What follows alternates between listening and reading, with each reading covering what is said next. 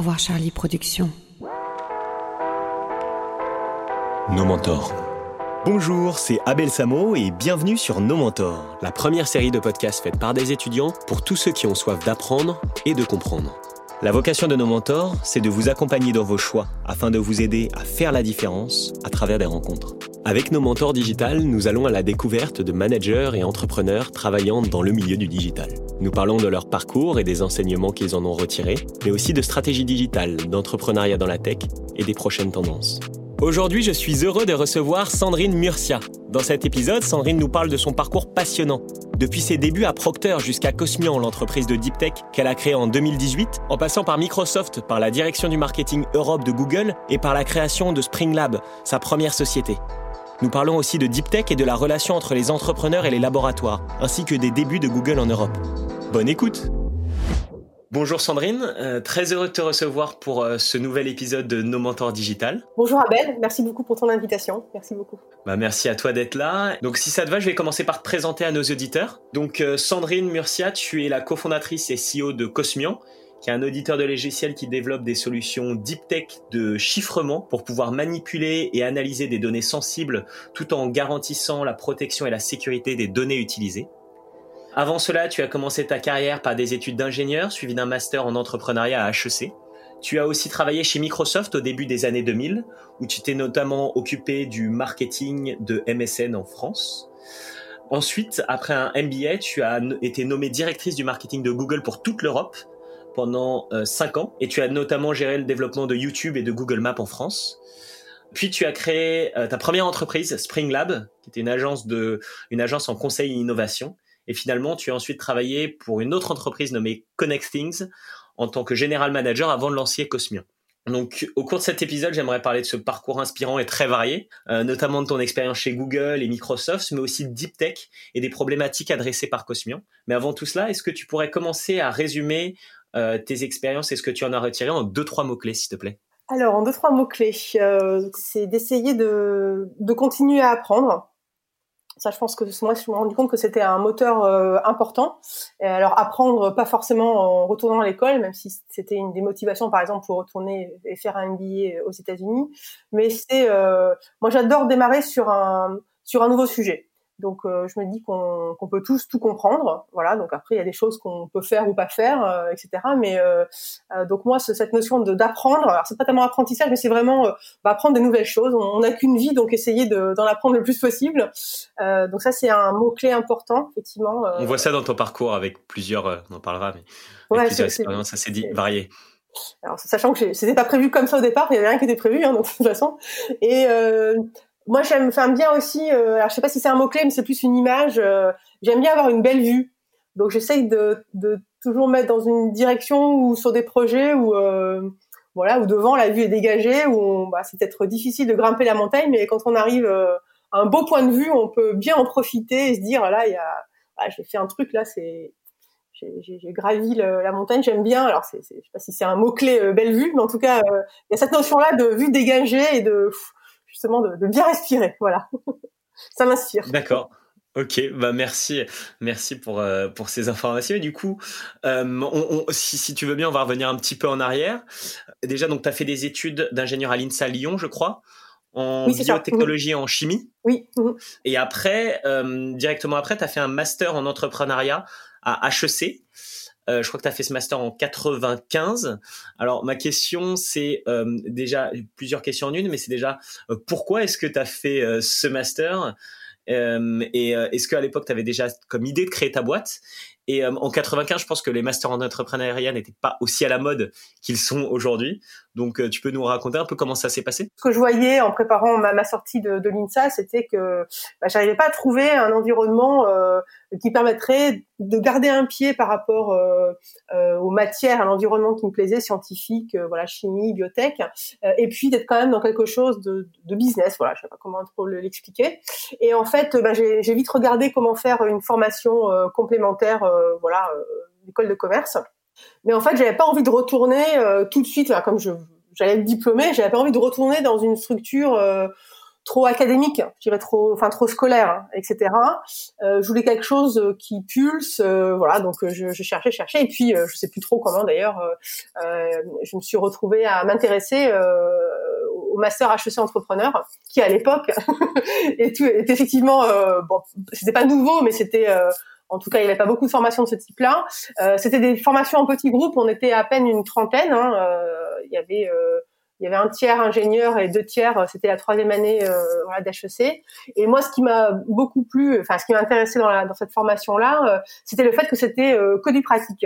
C'est-à-dire que ça fonctionnait par un système de, de trimestre, alors de, de projets il y avait création d'entreprise, reprise d'entreprise, euh, redressement d'entreprise, conseil, communication, euh, vente, etc. Et c'était des modules euh, de deux mois où il y avait très peu de cours. Moi, je voulais vraiment pas me retrouver dans une, année de plus à être sur les bancs et à être en cours. Mais je voulais apprendre, certes, mais pas. Et j'ai trouvé que c'était vraiment nouveau d'apprendre sur des cas concrets. On, vraiment, on montait une une société, on travaillait avec un, un repreneur entreprise, etc. Donc euh, ça m'a beaucoup plu. Donc euh, je me disais pas ça va me donner après tel job. Je me disais j'ai envie de faire ça.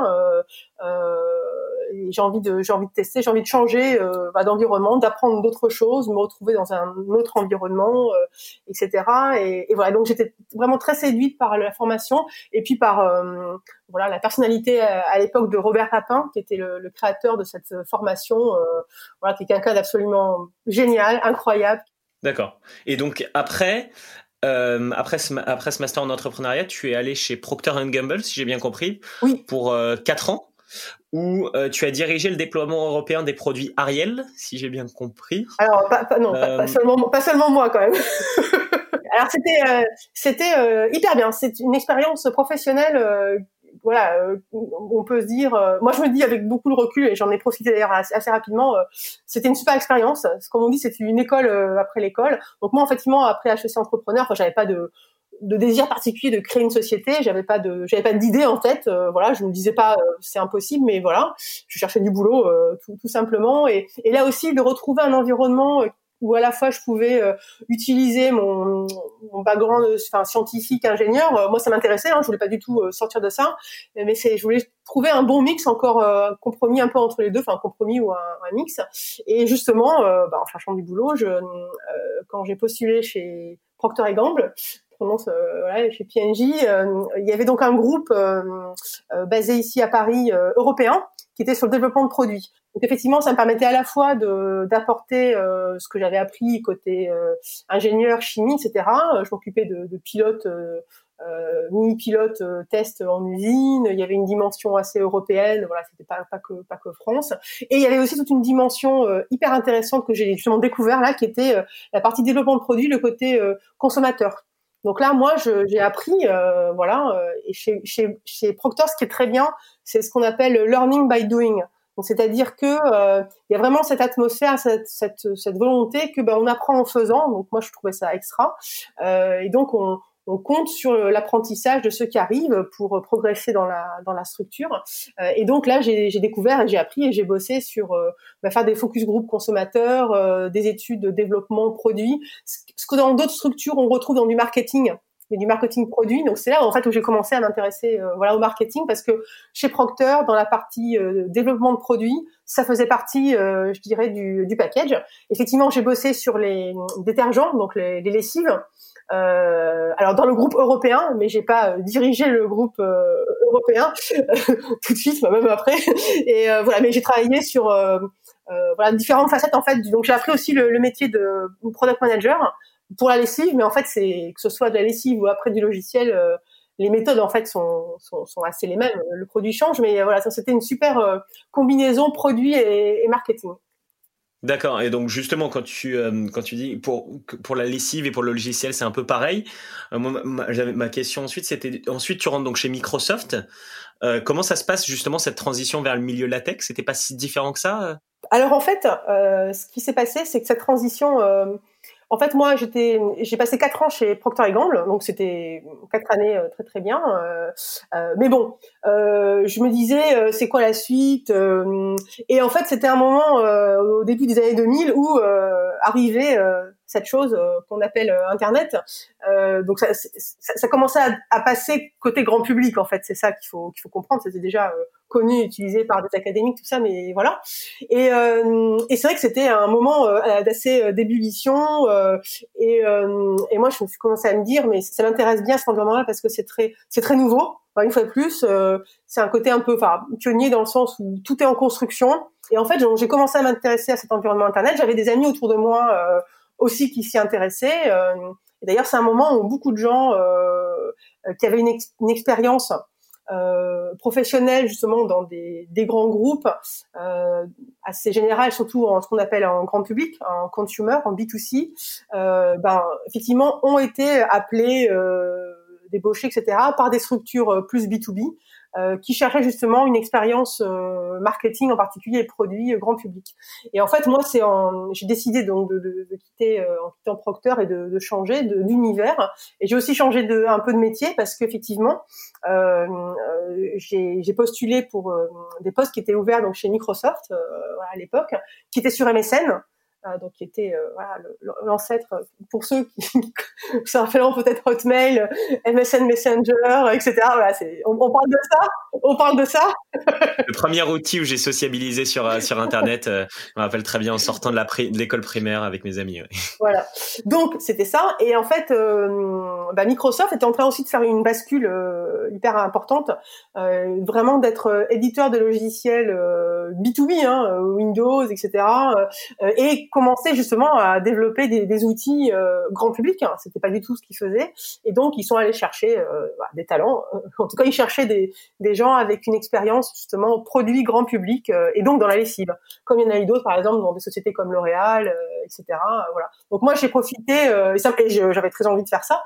Donc j'ai profité de, ce moment pour effectivement passer de la lessive euh, à l'informatique au logiciel et du B2B aussi au B2C et d'un poste plus produit avec des éléments marketing, vraiment un poste euh, marketing euh, complet. Mais c'est vrai qu'avec une formation d'ingénieur, euh, il y a une façon aussi d'appréhender les produits, de les comprendre, d'en discuter, je trouve qu'il apporte, qui apporte beaucoup. Voilà.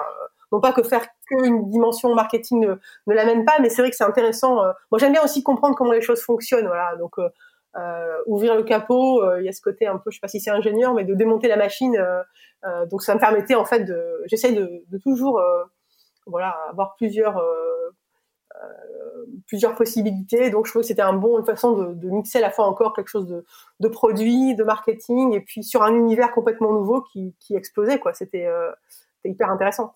D'accord. Et c'était comment travailler dans, ah, chez Microsoft dans les années 2000 justement sur MSN C'était c'était euh, je pense un peu euh, les sujets euh, hot du moment. ça, ça devait ça devait être quand même passionnant. Ah, c'était c'était une énorme page blanche euh, l'équipe euh, France à l'époque, alors faut quand même voir. Euh, moi, quand j'ai rejoint MSN, donc début 2000, c'est ça. on était, c'était France, hein, donc dans Microsoft France, on était, c'était une équipe de 12 personnes. C'était, tout petit. Enfin, on pourrait dire, c'était pas la start-up dans la start-up, mais un peu ça. On était un peu, d'ailleurs, euh, les gens chez Windows, tout ça, ils nous regardaient de façon un peu, un peu, un peu bizarre. Ils disaient, c'est quoi eux? C'est, pas des Microsofties euh, habituels. Ils viennent d'autres horizons. Euh, ça de la pub, du, du marketing, euh, lessive, grande conso, voilà. Il y avait le patron à l'époque de, de, ce groupe. C'était un, un, américain, Steve Petitpas, hyper, hyper péché, qui avait une très grande culture marque, marketing, justement. Il est toujours chez, chez Microsoft, toute, toute sa carrière. Et, et c'est vrai que c'était, euh, bah, en fait, tout était possible. Hein, donc, il y avait énormément euh, d'attentes. Mais Microsoft lui-même euh, allait apprendre parce qu'il débarquait complètement dans cet environnement-là. donc il y avait effectivement les moyens d'une grande société de pouvoir se lancer et développer des nouveaux produits. voilà, il y, avait, plein de possibilités sur Hotmail, sur Messenger.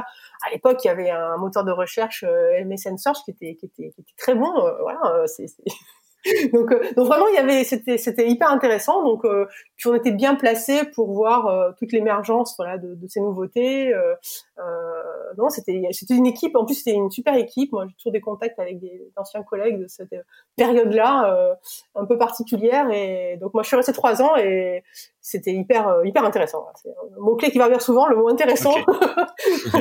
Ok, d'accord, bah, génial. Et après, donc tu décides de faire un MBA à la Kellogg School of Management. Et puis, euh, et puis tu passes, euh, tu arrives chez Google en tant que directrice du marketing Europe euh, au moment en 2004, je crois, au moment de l'IPO, au moment de l'introduction en bourse. Ouais, je suis arrivée. Euh, est-ce que est-ce que tu peux nous en parler un petit peu de comment tu arrives à cette position et euh, bah justement, tu arrives au moment de l'introduction en bourse, donc c'est le moment où Google est vraiment la boîte, j'imagine, hyper sexy. Euh, donc, comment ça se passe euh, en Europe à ce moment-là pour Google? Euh, alors, alors, rapidement, juste pour me remettre, donc moi, j'ai, effectivement, j'ai, voulu à un moment donné, alors à la fois reprendre des études et puis partir à l'étranger. donc, le, donc je me suis dit que le MBA c'était une façon de, de, le faire. Je voulais aussi surtout, c'était pas tellement avoir un développement, une nouvelle corde à mon arc euh, professionnellement parlant, c'était aussi d'avoir une expérience à l'étranger et puis de voilà de, de retourner à apprendre aussi. Je me suis dit ce sera intéressant de euh, capitaliser là-dessus. Et en fait, c'était quand j'étais sur le campus euh, de, de, Chicago que j'étais approchée par, enfin Google venait pour pour recruter. Mais franchement, à l'époque, c'était pas, c'est pas que c'était pas sexy, mais euh, moi, les trois quarts de ma promo, euh, ils sont partis euh, chez Procter, ils sont partis chez McKinsey, ils sont partis chez Bain, ils sont partis chez Johnson Johnson. il y avait moi, un autre qui est parti chez Amazon. voilà, il y avait pas grand monde qui partait dans cette dimension Internet. Il y avait un peu Yahoo qui était un peu plus développé à l'époque, on se rappelle Yahoo, mais pas tant que ça. Alors maintenant, c'est l'inverse. Sachant que les trois quarts de ma promo, ils, ils sont passés par Google ou autre, Facebook, tout ça, euh, voilà. Mais à l'époque, c'était pas, euh, c'est pas extrêmement pionnier parce que c'était déjà une société qui allait entrer en bourse, donc c'était pas. Mais c'était pas euh, en tout cas aussi populaire que ça parmi peut-être des, jeunes diplômés ou un peu expérimentés. Et moi, donc quand ils m'ont recruté, voilà, c'était à la belle époque où on, passait 20 entretiens en deux jours, et donc pour du marketing. Et en gros, moi, ils m'ont dit, bah, qu'est-ce qui t'intéresse? Une fois qu'ils m'ont dit, bah, Euh, et euh, moi, j'ai dit, moi, ce qui m'intéresse, c'est le projet. Enfin, plus, j'ai dit, donc moi, euh, ça dépend de ce que vous me proposez. Ça peut être, ils m'ont dit, mais tu veux rester aux États-Unis, repartir en Europe? J'ai fait, moi, peu importe. Donc, ça dépend de ce que vous me proposez. Et donc là, ils m'ont proposé effectivement le poste en marketing. Alors, au début, c'était pas marketing Europe tout de suite. Hein, c'est c'est comme chez Procter, c'était pas tout de suite tous les produits Europe. Donc au début, c'était marketing, c'était marketing France. Et euh, moi, ce qui m'a plu, c'est que ben, Google France en 2004, euh, c'était 20 personnes. Euh, en marketing, c'était moi. Donc j'ai été directrice de moi-même, hein, donc c'est peut-être un titre, mais en tout cas. Et donc moi j'ai trouvé ça hyper intéressant, voilà, et, j'allais apprendre plein de choses, apprendre en faisant, parce qu'il y avait à, à, construire toute l'équipe marketing. On était cinq marketeurs pour toute l'Europe à l'époque. Euh, donc moi je suis arrivée. Il y avait l'esprit startup en fait. Mais complètement. Et juste après moi, ils ont recruté euh, la directrice marketing Allemagne. Juste avant moi, c'était le UK qui était arrivé. Et, euh, et moi après, j'ai recruté euh, l'Italie et, et l'Espagne. Et après, moi, je me suis occupée du, justement du marketing sur la région qu'on appelle sur une partie de région IMI voilà, France, Italie, Espagne et, Portugal, voilà. Mais voilà, donc moi j'ai trouvé ça intéressant parce qu'aux US, euh, bon, c'était déjà une boîte un peu plus installée, il y avait déjà 7000 euh, personnes, euh, voilà, à Mountain View. Je me suis dit bon, je reste aux États-Unis, qu'est-ce que je vais apprendre en product marketing? C'était déjà un peu un peu installé. Je trouvais ça beaucoup plus fun, beaucoup plus nouveau. Voilà, certes de revenir en Europe, mais il y avait un, un potentiel européen qui était très fort, voilà, sur la France aussi, donc voilà, c'est ça qui m'a fait euh, qui m'a fait signer et, voilà revenir. Et effectivement à l'époque, donc c'est moi je suis arrivée, bah, j'ai fini moi euh, j'ai fini en juin 2004, j'ai commencé juillet 2004 et l'IPO, si je me rappelle bien, c'était avril. Donc c'était juste effectivement euh, deux jours avant. Donc c'était enfin 2004 sur la partie internet en France, bon ça c'était déjà du sérieux, mais euh, pas encore autant évidemment que entre guillemets que maintenant. Donc euh, même même Google, c'était un monde de ceux qui étaient qui avaient déjà sauté dans le wagon euh, internet un peu comme moi euh, deux trois ans avant et, et c'était en train d'enfler, c'était de plus en plus intéressant, de plus en plus gros. donc je, donc donc moi je trouvais ça extrêmement intéressant parce que là aussi des sociétés comme Google, en tout cas moi quand j'y étais, avaient évidemment cette dimension une fois de plus américaine. Donc ça a beaucoup changé maintenant.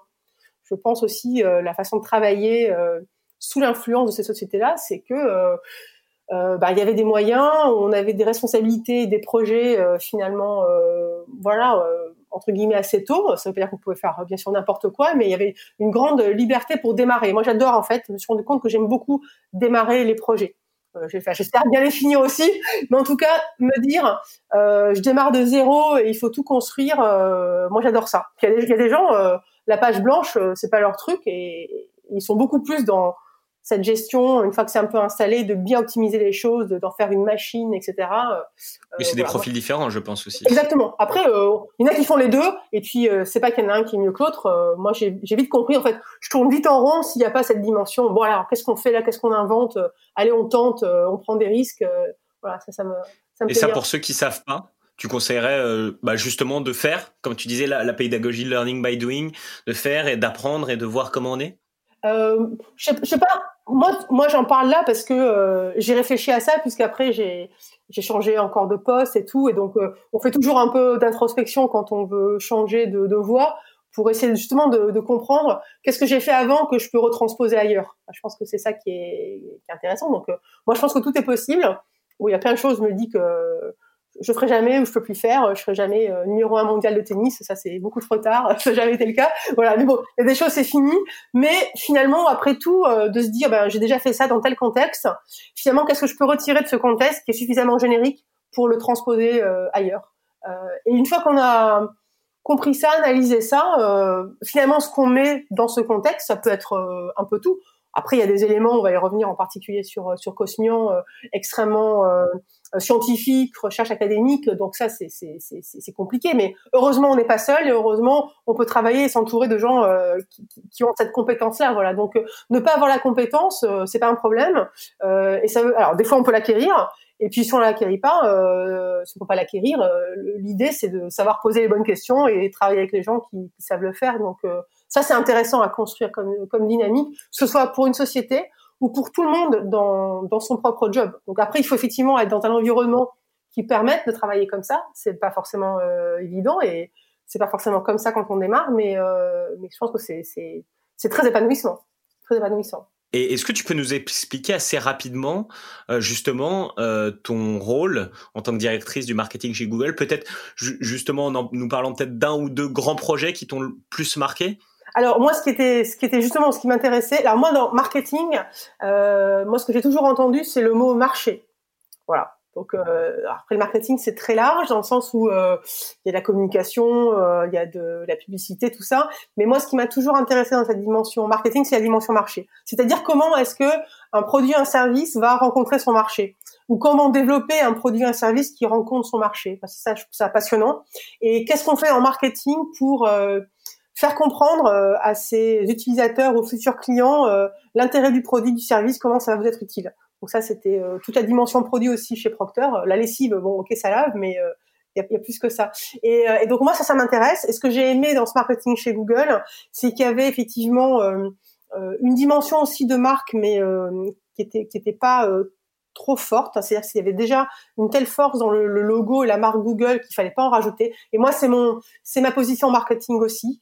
Euh, c'est-à-dire que je trouve que il faut avoir un niveau d'échange, discussion avec ses, clients, ses consommateurs qui soit euh, qui soit simple, euh, qui soit pas euh, trop disproportionné, etc. Donc moi j'aimais bien chez Google de toute façon cette approche la marketing. Et dès le départ c'est une société qui a embauché euh, des marketeurs, des designers, des gens d'agence très créatifs. Et moi, j'ai beaucoup appris euh, marketing en parlant aussi avec ces, ces personnes-là. Et puis surtout, ce marché, pour y revenir à ta question, c'était cette dimension produit. As-tu cité par exemple euh, Google Maps? Moi, effectivement, ça a été. Alors moi, j'avais une responsabilité euh, euh marketing produit euh, Google Maps Europe. On travaillait avec bien sûr différentes équipes et très proche aussi des, ingénieurs produits, le product manager. Et, et par exemple, Google Maps, moi, j'ai, j'ai, c'était un produit formidable. Pour moi, c'était une nouvelle, c'était un navigateur, mais un navigateur de géolocalisation. Donc, je trouvais ça extrêmement puissant. C'était hyper intéressant, voilà, de pouvoir amener les, les, idées, les partenariats pour faire en faire un, un, outil vraiment utile, et puis aussi mettre en scène. Euh, donc c'était vraiment euh, tout le début euh, autour de, de, Maps et les tout premiers projets qu'on a créés, par exemple, pour rendre faire comprendre l'utilité du produit dans son marché. Euh, donc on a fait les premiers euh, opérations donc marketingment euh, parlant, moi que j'ai lancé par exemple autour de la fête de la musique, bah, comment géolocaliser, localiser tous les événements qui se passent sur une carte Google, ça paraît d'une évidence totale maintenant, mais c'était à l'époque ce type de de projet qui pouvait montrer à quoi ça pouvait faire. J'en dis bah quoi, pourquoi j'ai besoin de ça ben voilà, sur toute une page géolocalisée, vous pouvez savoir où sont les événements. on avait fait ça pour les présidentielles aussi euh, les bureaux de vote. Euh, on avait fait, moi j'avais fait un partenariat aussi euh, Google Earth et le Tour de France pour suivre le Tour de France dans Google Earth. Et c'est génial parce qu'en plus vous avez ces idées, puis vous allez voir les partenaires correspondants et vous changez d'univers quoi. C'est que voilà, sur un même produit, vous avez discuté avec le Amaury Organisation qui s'occupe du Tour de France, et puis vous avez discuté avec le ministère de l'Intérieur pour faire la localisation dans Maps des bureaux de vote, et puis vous travaillez avec la ville de Paris pour les événements culturels. Donc c'est ça ce qui est génial. Quoi. Moi, je, je m'éclatais vraiment avec l'équipe. Hein. Je n'étais pas toute seule euh, à réfléchir sur, ces projets-là. Quoi. Ça, c'était vraiment passionnant. De chercher comment est-ce qu'on peut montrer cette utilité et qu'elle soit utile euh, pour euh, dans la vie de tous les jours, en fait, pour les pour les gens. Et c'est en montrant cette utilité que Google Maps est devenu un des leaders justement dans dans, bah, dans les cartes en ligne. C'est vrai qu'il y avait une grande créativité dans ce qui était possible de faire. Il y avait vraiment un très bon produit. Enfin, je ne dis pas parce que c'était vraiment c'était vraiment ça. Euh, voilà. Puis il y avait les moyens. Euh, de la marque Google, euh, de l'intégration euh, qui a fait les choses. Et donc ça, c'était, euh, ouais, non, je pense que c'était, c'était vraiment un très très beau, très très beau produit. Ouais. Sur YouTube aussi. Oui, donc au moment du rachat de YouTube, ouais. ouais. Qui, a dû, où vous avez amené YouTube en France, je crois. C'est en 2006 que, que YouTube est arrivé en France, je crois. Donc effectivement, enfin tout, tout le tout l'enjeu sur les sur les produits. Alors les produits, effectivement. Euh, bon, YouTube, c'était une acquisition. Hein, c'était la société avait été YouTube a été acheté euh, sur le pour, pour la vidéo.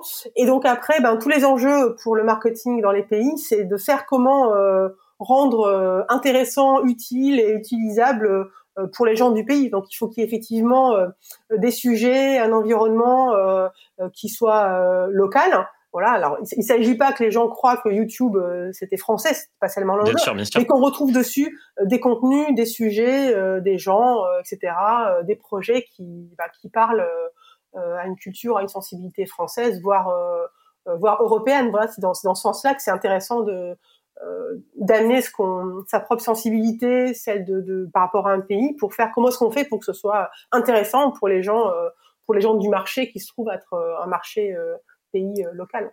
D'accord. Bah merci beaucoup. On pourrait, c'est passionnant. On pourrait passer des, des, des heures là-dessus, mais euh, mais euh, j'aimerais parler un petit peu bah, de, de, de la, du reste de, de, Spring Lab et puis après de Cosmian. Juste avant de passer rapidement sur sur Spring Lab, qu'est-ce que tu retiens de ton expérience dans ces entreprises justement, particulièrement chez Google, mais aussi dans toutes ces expériences? Et qu'est-ce que tu penses que ça t'a apporté pour après créer ta, ta, ta société, tes sociétés? Ben, je, je, me suis, je me suis en fait rendu compte, euh, euh, et ce que ça m'a apporté, c'est que je, je, me suis finalement toujours retrouvée dans des situations de démarrage. Alors finalement, je me dis que c'est ce que je recherchais, c'est que et qu'en tout cas, si je voulais euh, euh tenter quelque chose de différent et de nouveau, euh, il y avait cette dimension, ben comme on dit, démarrer de zéro. Euh, moi qui me, enfin qui me fait pas peur, qui, m'intéresse en fait. Euh, et, euh, et donc, alors évidemment, démarrer de zéro chez Google quand c'est déjà une société qui vient de rentrer en bourse, c'est pas, c'est, pas du tout la même chose que que le reste évidemment. mais il y avait quand même ces moyens-là et par rapport à Microsoft aussi. Mais c'est pas pour autant que tout est déjà applié en fait. Je pense que c'est intéressant et c'est un environnement qui permet de d'être plus créatif et de prendre aussi un peu plus de risques parce que bon, Google c'était pas ma, société si, on veut. Mais en tout cas moi j'ai et moi je suis partie avec Google pour ça. C'était pour créer Spring Lab. Et surtout parce que euh, j'étais arrivée dans une espèce un peu de, de ronron hein, donc tout le monde disait euh, mais quoi tu es chez Google c'est formidable. Je dis oui c'est formidable mais euh, j'ai envie d'autre chose. Donc à un moment j'ai même regardé chez Google à changer de poste pour partir plus vers de la vente des choses comme ça dans d'autres pays. Et puis finalement je me suis dit j'ai envie de faire mon propre truc. Mais là ça commençait à venir mais j'avais pas d'idée j'avais pas d'idée et euh, finalement, euh, euh, comme beaucoup de gens, je me suis dit et en fait j'ai monté Spring Lab avec une camarade de, promo d'HEC Entrepreneur et c'est et en fait j'ai monté aussi Spring Lab donc avec Vanessa Virling pour en faire voilà une agence conseil, innovation, etc. on avait envie de monter notre propre truc. Euh, on avait déjà des contacts sur des projets, voilà, qui étaient intéressants. Euh, moi, je l'ai pris aussi en me disant, bah, ça va me permettre de, me rapprocher plus des entreprises et peut-être d'identifier un produit, un service que je voudrais après monter pour entreprise vraiment, et pas forcément rester dans un environnement euh, conseil ou, agence d'accompagnement innovation. et en fait, pour moi, c'était une façon de transitionner et de de rouvrir un peu le jeu, quoi. c'était après Google de, de rester dans cet environnement euh, voilà digital, mais d'essayer d'élargir un peu plus le champ d'action. Voilà, en étant moi-même beaucoup plus euh, en charge aussi. Et tu peux nous parler justement de, de, de très succinctement, parce que j'aimerais bien justement qu'on parle de, de Cosmio après, mais de, de, de, justement de Spring Lab, comment ça s'est passé? Euh, Je crois que tu es, resté 4, 4 ans chez, chez Spring Lab 4-5 ans. Donc j'ai créé Spring Lab avec donc, Vanessa Virling, donc euh, toutes les deux. On a, alors c'est une agence euh, conseil, projet, innovation. Euh, et euh, on a très vite euh, eu des, des, premiers, des premiers contrats et puis on a pu très vite embaucher une dizaine de personnes. la société existe toujours, continue très très bien, se développe et tout, etc.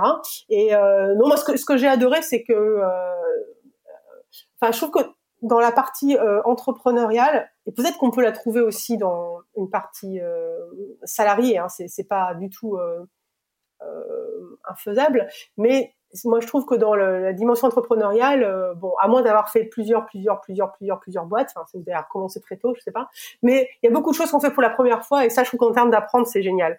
Donc, c'est pas apprendre, euh, euh, on tente, on tente, mais c'est quand même sérieux parce que derrière, bah, c'est son business, c'est souvent son, voilà, c'est son outil de travail et, de, et, pour, et pour vivre. Mais moi, je me rappellerai vraiment toujours la première fois avec Vanessa, donc on a fait des rendez-vous, on voyait des gens qu'on connaissait dans notre réseau pour présenter ce qu'on voulait faire et tester un peu si ça intéressait et si ça les intéressait se dire bah comme ça peut-être que ce serait un client.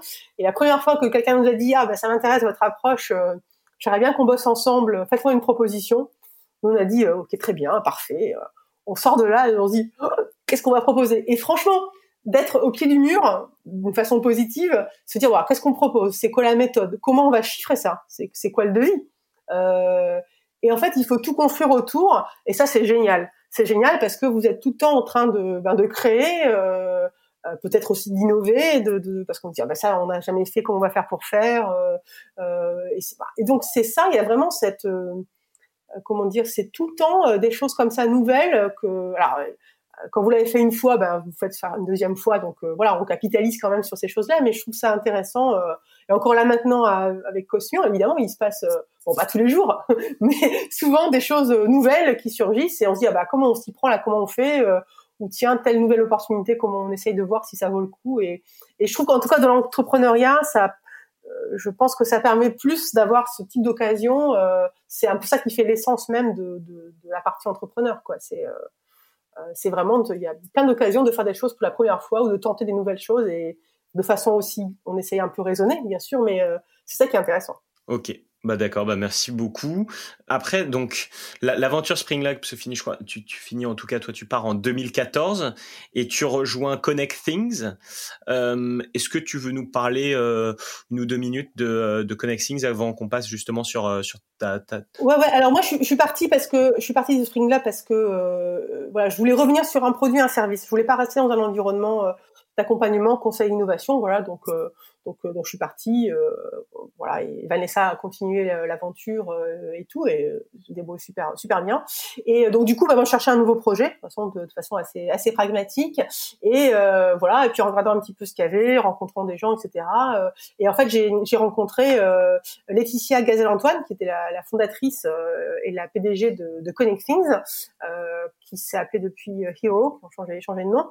Et, et voilà. Et donc moi, j'ai rencontré d'abord une femme formidable voilà, entrepreneur. Je me suis dit, ben, j'aurais bien bossé avec cette nana, quoi. C'est, c'est, c'est, voilà. Une société, enfin, dans une entreprise, euh, qu'on la crée ou pas, euh, quand elle n'est pas trop trop grande, enfin même si elle est plus grande, c'est aussi euh, une aventure humaine. On travaille avec des gens, donc voilà, donc donc la, combinaison où les gens avec qui on bosse, on adore, et puis en plus on bosse sur un truc qu'on adore, c'est parfait. Des fois, on n'a pas les deux en même temps, ou c'est pas forcément aligné. Mais là, je me suis dit, Laetitia, c'est super. Et puis, ce qu'elle faisait m'intéressait beaucoup. Donc, c'est complètement différent univers complètement euh, univers différent. Euh, donc euh, Connectings en fait déployait des réseaux de balises sans contact. au départ, quand je suis arrivée sur tout ce qui était autour des de mobilier urbain, donc dans les villes, pour pouvoir mieux connecter les applis à l'époque autour de la mobilité. C'était ça, donc on collait des, QR codes, des, des, tags NFC, et on était en train d'arriver avec des beacons donc des, des beacons Bluetooth.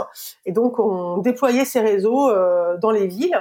Euh, donc, il y avait déjà un réseau en place, euh, France, Italie, Espagne. et Laetitia, en fait, quand elle m'a recruté comme comme general manager, comme, comme DG, elle, elle partait aux États-Unis pour développer la société donc aux US. Et donc, elle cherchait quelqu'un voilà, qui soit en place à Paris pour l'Europe avec les équipes, tout ça. Donc là, vraiment, j'ai complètement changé là aussi d'univers. après, mon métier, c'était de, autour des équipes, autour du marketing, autour de nouveaux projets, donc des choses que j'avais déjà faites. Mais effectivement, moi, j'ai dû beaucoup apprendre ce que c'est. je suis arrivée, je sais pas ce que c'était qu'un SDK, voilà Software Development Kit pour ceux qui savent Voilà. Il y a tout un univers, euh, je dirais, de, de, développement qui n'était pas du tout euh, que je connaissais pas du tout, hein, euh, chez Google ou avant. Euh, là, c'est ça super justement, c'est que chez Connecting, il y avait les équipes de développeurs. Euh, chez Google, il y en avait aussi, mais je les voyais jamais, ils n'étaient pas à côté. Euh, de côté du couloir. Là, je voyais vraiment comment le produit se, se développait, euh, voilà, sous les impulsions des retours marchés, des retours clients, des idées. Donc, c'était extrêmement intéressant de voir ça quasiment, voilà, dans le dans la même pièce quasiment que, tout le monde là où étaient les bureaux. Euh, et donc moi j'ai dû apprendre un nouvel univers autour des applications mobiles, autour des, balises Bluetooth, etc. Donc une fois plus, hein, c'est tout ça on, apprend. Je, je suis pas du tout une experte là-dessus, mais suffisamment pour pour comprendre. Bah, merci pour, pour ces précisions. Ça, ça va l'air passionnant. On pourra encore passer, passer pas mal de temps dessus. Mais du coup, euh, maintenant, j'aimerais euh, parler un petit peu de, de. Euh, de Cosmian. Euh, est-ce que tu peux, tu, crées Cosmian donc en 2018. Est-ce que tu peux nous dire à quoi ça sert et comment ça marche? Euh, alors, euh, Cosmian, c'est un éditeur de, logiciels pour entreprises, donc B2B.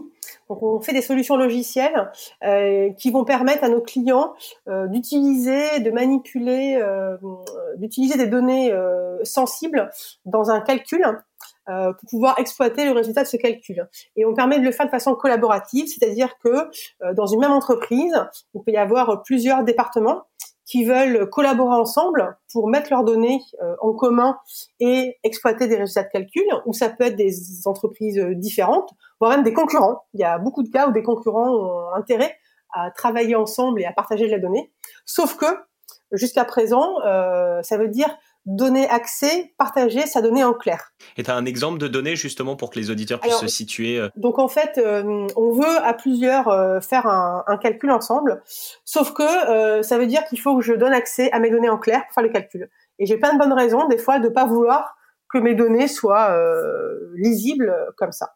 Euh, tu as une, euh, un, une start-up santé ou un laboratoire pharmaceutique qui veut calculer, voir s'il y a corrélation entre euh, un, traitement médical et une activité physique.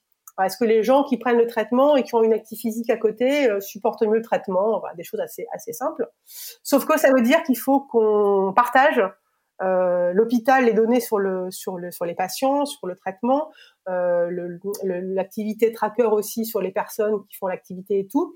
Alors qu'en fait, on n'a pas besoin de ça. On n'a pas besoin. Tout ce qu'on veut, c'est faire la corrélation. Donc nous, nos systèmes euh, qui utilisent du chiffrement permettent d'utiliser les données sans les partager en clair. Voilà. Donc on pourra faire le calcul euh, sans qu'on sache que toi tu me donnes deux ou trois. Je sais que le résultat, euh, je fais une édition. Par exemple, je vais avoir 10. Je ne sais pas du tout si ce 10, il vient parce qu'on a fait 7 euh, plus 3 ou est-ce qu'on a fait 20 moins 10 et à ça la peu importe. Mais jusqu'à présent, je pouvais pas faire mon calcul parce que pour plein de bonnes raisons, tu ne voulais pas me dire que c'était 3 ou 7 ou 10 que tu avais. Donc là, c'est vraiment des sujets d'avenir, justement, quand on parle de, santé. Euh, en plus, là, actuellement, on, enregistre ça en novembre, euh, pendant la période du confinement du Covid-19. C'est vraiment un, des, moments où, un des sujets du moment et un des sujets, je pense, des prochaines décennies. Euh, la donnée personnelle aussi. Et donc, euh, c'est vrai qu'on voit des, des, un nombre d'applications euh, infini, euh, peut-être avec un, un, cloud un petit peu différent, justement, peut-être un nouveau type de cloud euh, qui, qui, permettrait bah, de, de, partager les données de façon beaucoup absolument, plus, absolument. Beaucoup plus facile. Donc nous, en fait, on, on utilise des, des, techniques de, de chiffrement. Euh, disons, des techniques très avancées qui sont qui sont mises au point par des, des chercheurs en mathématiques, en, en cryptographie, avec qui on travaille étroitement, des laboratoires à la fois à Paris et puis euh, et puis en Belgique. Euh, et donc euh, ou bien on utilise ces technologies pour faire ce calcul collaboratif dont je te parlais, ou bien alors on va aussi permettre ces technologies de s'intégrer voilà pour des outils justement pour le cloud où on, on assiste en ce moment, alors euh, également avec la, la, crise sanitaire, ça a accéléré ou amplifié le, le, le sujet. Euh, donc le passage euh, des, des, infrastructures informatiques de plus en plus le cloud, donc justement avec les données, les applications, et tout l'enjeu en fait, c'est de pouvoir utiliser le cloud pour sa capacité de stockage et sa capacité de, de calcul absolument euh, phénoménale, euh, difficilement réplicable euh, voilà, pour, pour, une entreprise. Donc profiter de tout ça tout en s'assurant qu'effectivement les calculs que je vais faire dans, le cloud en fait ne seront pas connus du cloud. donc je peux faire comme ce que je faisais sur mes propres serveurs en local, que je vais pouvoir le faire dans le cloud avec la même, le même niveau de, de sécurité et de confidentialité. voilà, donc effectivement là aussi c'est extrêmement, extrêmement utile. Et tout ça, je veux dire, une fois de plus, hein, quand tu m'avais contacté et, et, expliqué l'audience pour, pour le podcast, euh, moi, une fois de plus, euh, le chiffrement, euh, le cloud, bon, bah, je connaissais comme tout à chacun, mais c'est vraiment en creusant le sujet, en travaillant sur ce projet, eh ben, qu'on apprend aussi des choses, qu'on se familiarise avec, avec le sujet. Donc voilà, on, m'aurait parlé cloud au chiffrement il y a trois ans, j'y connaissais rien. Je dis pas que j'y connais énormément, pas du tout comme un cryptologue, mais euh, voilà, on, bah, on, se plonge dans le sujet, c'est passionnant, et puis on essaie d'en faire, d'en faire un business. Moi, justement, ma question, c'était par rapport à ça. Euh, Est-ce que tu peux nous parler un petit peu des premières étapes euh, du développement de Cosmian? Justement, comment euh, tu arrives à créer une, une euh, entreprise deep tech sans forcément toutes ces compétences euh, en chiffrement? Comment, comment est-ce que vous faites peut-être pour trouver les laboratoires, pour aller les voir et les convaincre? Euh, moi, j'y connais pas grand-chose là-dedans et je pense que, que, que ça pourrait apprendre pas mal à nos auditeurs de savoir comment se passent ces processus. Alors d'abord, euh, enfin d'abord il y a, y a, une équipe qui est à la base, donc euh, je suis pas toute seule et euh, j'ai deux associés et, et, donc c'est ça qui est c'est ça qui est important, c'est que justement euh, ces compétences-là, en tout cas sur la partie chiffrement à la base. Alors nous au départ, on on on on n'a pas voulu créer une société avec du chiffrement, c'était pas ça du tout. L'idée, c'était vraiment de trouver moyen. Nous, ça nous passionnait en fait ce, ce, sujet sur la sur la donnée. Et vraiment, ce qui nous passionnait, c'était de savoir. on se disait, c'est pas possible. Il faut trouver un moyen où on peut partager de l'information euh, sensible, confidentielle, mais sans la trahir. C'était ça en fait l'idée. Et on se dit, mais sinon, sinon les gens, on va tout garder, ce sera des gros coffres forts. Et puis du coup, dès qu'on ouvre la porte du coffre-fort, ok, dans le coffre-fort, c'est sécurisé, mais dès qu'on ouvre la porte, c'est fini. Voilà, comme on dit, la donnée, une fois qu'elle est donnée, ben, elle, est donnée. Voilà, c'est un peu le, le, paradoxe. Donc nous, ça nous intéressait de réfléchir à ça. Et on, on pensait qu'il y avait un gros potentiel marché. Euh, voilà, donc ça c'était c'était notre intuition, euh, pas seulement, mais euh, voilà. Euh, et mais on, s'est vraiment dit, alors mais ça comment on arriverait à le faire? Et on s'était dit aussi dès le départ, c'est forcément par de la une technologie. Voilà, ça, ça peut pas être. il faut forcément sortir par le haut avec des technologies très fortes qui vont permettre finalement de ne pas se faire confiance et d'avoir presque des consentements mathématiques voilà, bon, c'est pas qu'on est technophile euh, totalement, mais on, croyait vraiment que ça ne pas être, ça pouvait pas être une, espèce de d'accord entre différentes parties où on signe des trucs, on se dit promis, euh, je ne regarderai pas tes données. Voilà, on disait ça c'est pas possible. Euh, il faut que ça marche différemment.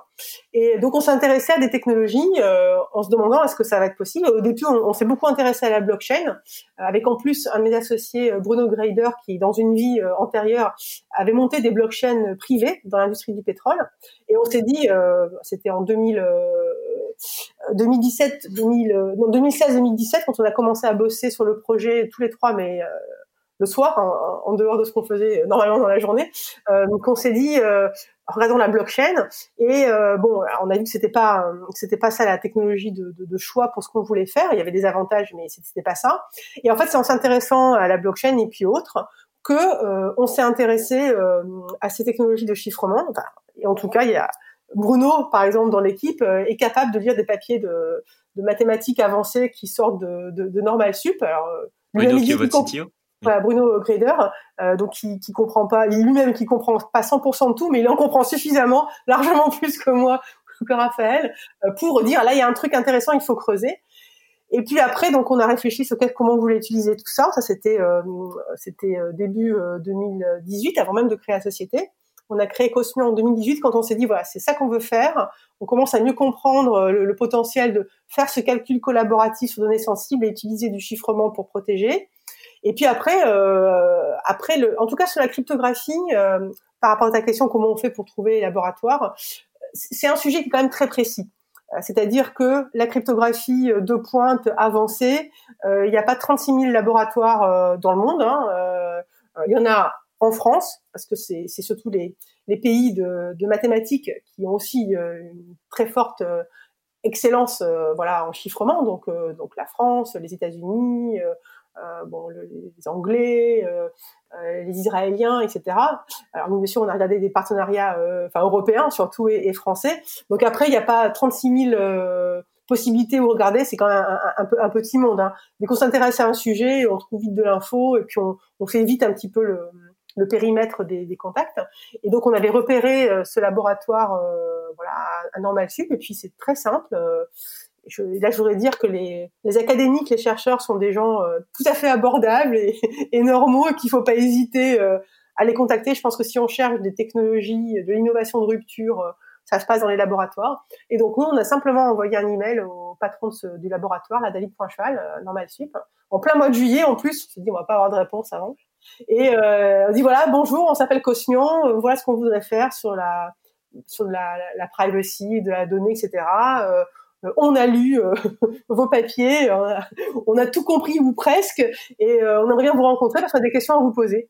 Voilà. Et, et cet homme formidable nous a répondu très rapidement, ben, ben oui, bien sûr, rencontrons-nous, expliquez-moi ce que vous voulez faire. Voilà voilà, ça a démarré euh, simplement euh, comme ça. Donc, euh, donc je pense que le, voilà pour tout le monde, il faut il faut faire un petit peu son étude de marché, c'est-à-dire qu'effectivement on a été tapé à sa porte, mais il n'y a pas 36 000 portes non plus à laquelle taper. Mais il faut faire un peu sa, sa recherche effectivement, et puis et puis en tout cas si votre intérêt il est par rapport à des laboratoires ou par rapport à d'autres entités, bah, de toute façon, si on pose pas la question, on n'a pas la réponse, quoi. Donc, voilà. Donc faut y aller et on aurait pu se prendre une porte, mais la porte est ouverte. Voilà. Et c'est tout à fait possible du coup de, de créer des entreprises deep tech, non, euh, même quand on n'est pas chercheur. Absolument. Donc euh, le côté deep tech, moi c'est ce que j'ai découvert là. Je ne savais pas du tout ce que je comprenais que ça voulait dire deep tech, hein, voilà, mais je savais pas du tout qu'il y avait une connotation aussi qui était du le fait que ce sont des technologies qui sortent du laboratoire sur le marché. Et généralement, ce sont les chercheurs qui vont créer la société qui va pouvoir développer et mettre en pratique euh, l'innovation.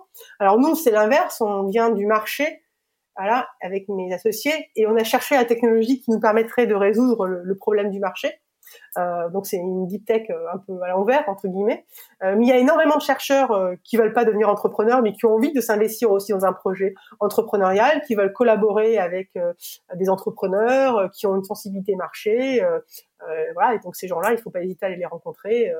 Il y a, souvent des structures dans les dans les universités qui permettent de rapprocher entrepreneur euh, et puis marché et puis euh, puis voilà il faut, faut chercher. C'est clair que il n'y a pas un endroit complètement ouvert où tout est hyper lisible hein, j'espère que ça, ça pourra venir. Mais en tout cas c'est tout à fait faisable.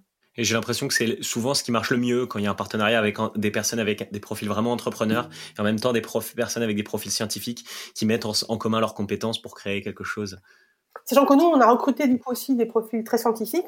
On, comme ça, on a besoin d'une directrice de la cryptographie euh, voilà, donc euh, on a besoin d'avoir en interne quelqu'un d'extrêmement compétent sur ces sujets-là qui, en fait, nous permet d'avoir les doigts dans la prise. C'est que comme elle a de très bonnes euh, relations, alors déjà, elle, elle, connaît très bien ses laboratoires. Généralement, ce sont des gens qui ont fait un doctorat dans ces laboratoires-là, donc ils ont le réseau aussi.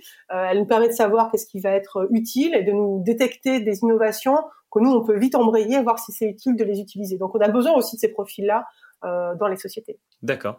Bah, merci beaucoup pour, euh, pour toutes ces, ces, ces, euh, précisions. Et très rapidement, avant de passer aux questions de fin, est-ce que tu peux nous dire très rapidement où, vous en êtes avec Cosmion et, et, quelles sont les prochaines étapes? Alors là, on en est. Donc la société existe depuis à peu près deux ans et demi. Ce qui a été très rapide pour nous et, et plutôt positif, c'est que euh, on a pu en fait faire financer le projet assez rapidement. Euh, c'est-à-dire que bon, on était tous les trois. Il faut bien dire que sur les trois, euh, il y, a, a, que Bruno, le directeur technique, qui pouvait euh, coder. Donc et donc très vite, on, s'est dit il faut absolument qu'on soit plus qu'une personne à coder. Donc on a besoin de recruter des gens pour pour développer le projet. Et pour ça, il faut de l'argent.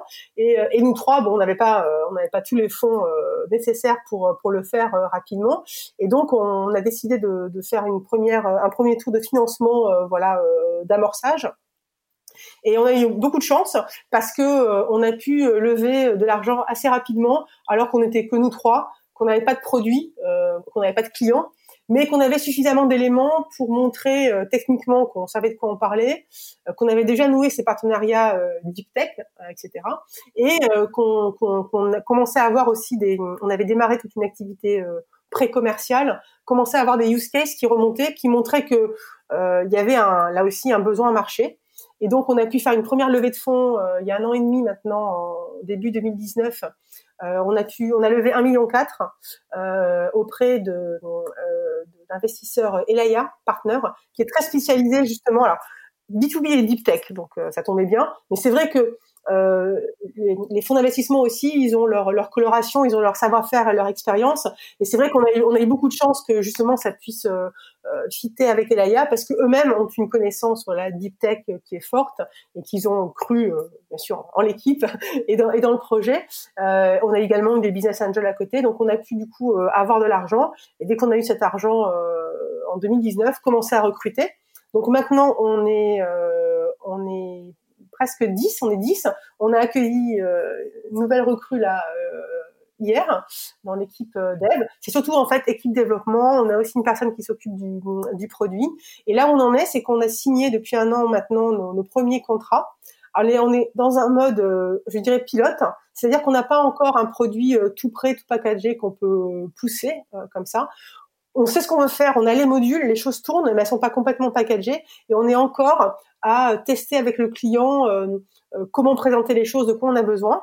Ça n'empêche pas de vendre, euh, mais on est, on est ce qu'on appelle dans, euh, en, bon franglais, ce qu'on appelle un product market fit. C'est-à-dire qu'on est à un moment donné où on continue à développer le produit, à avoir les retours clients. Des fois, on se dit ah non mais ça, on a, commencé à faire ça, euh, c'est pas ça qu'il faut, on revient en arrière. Voilà.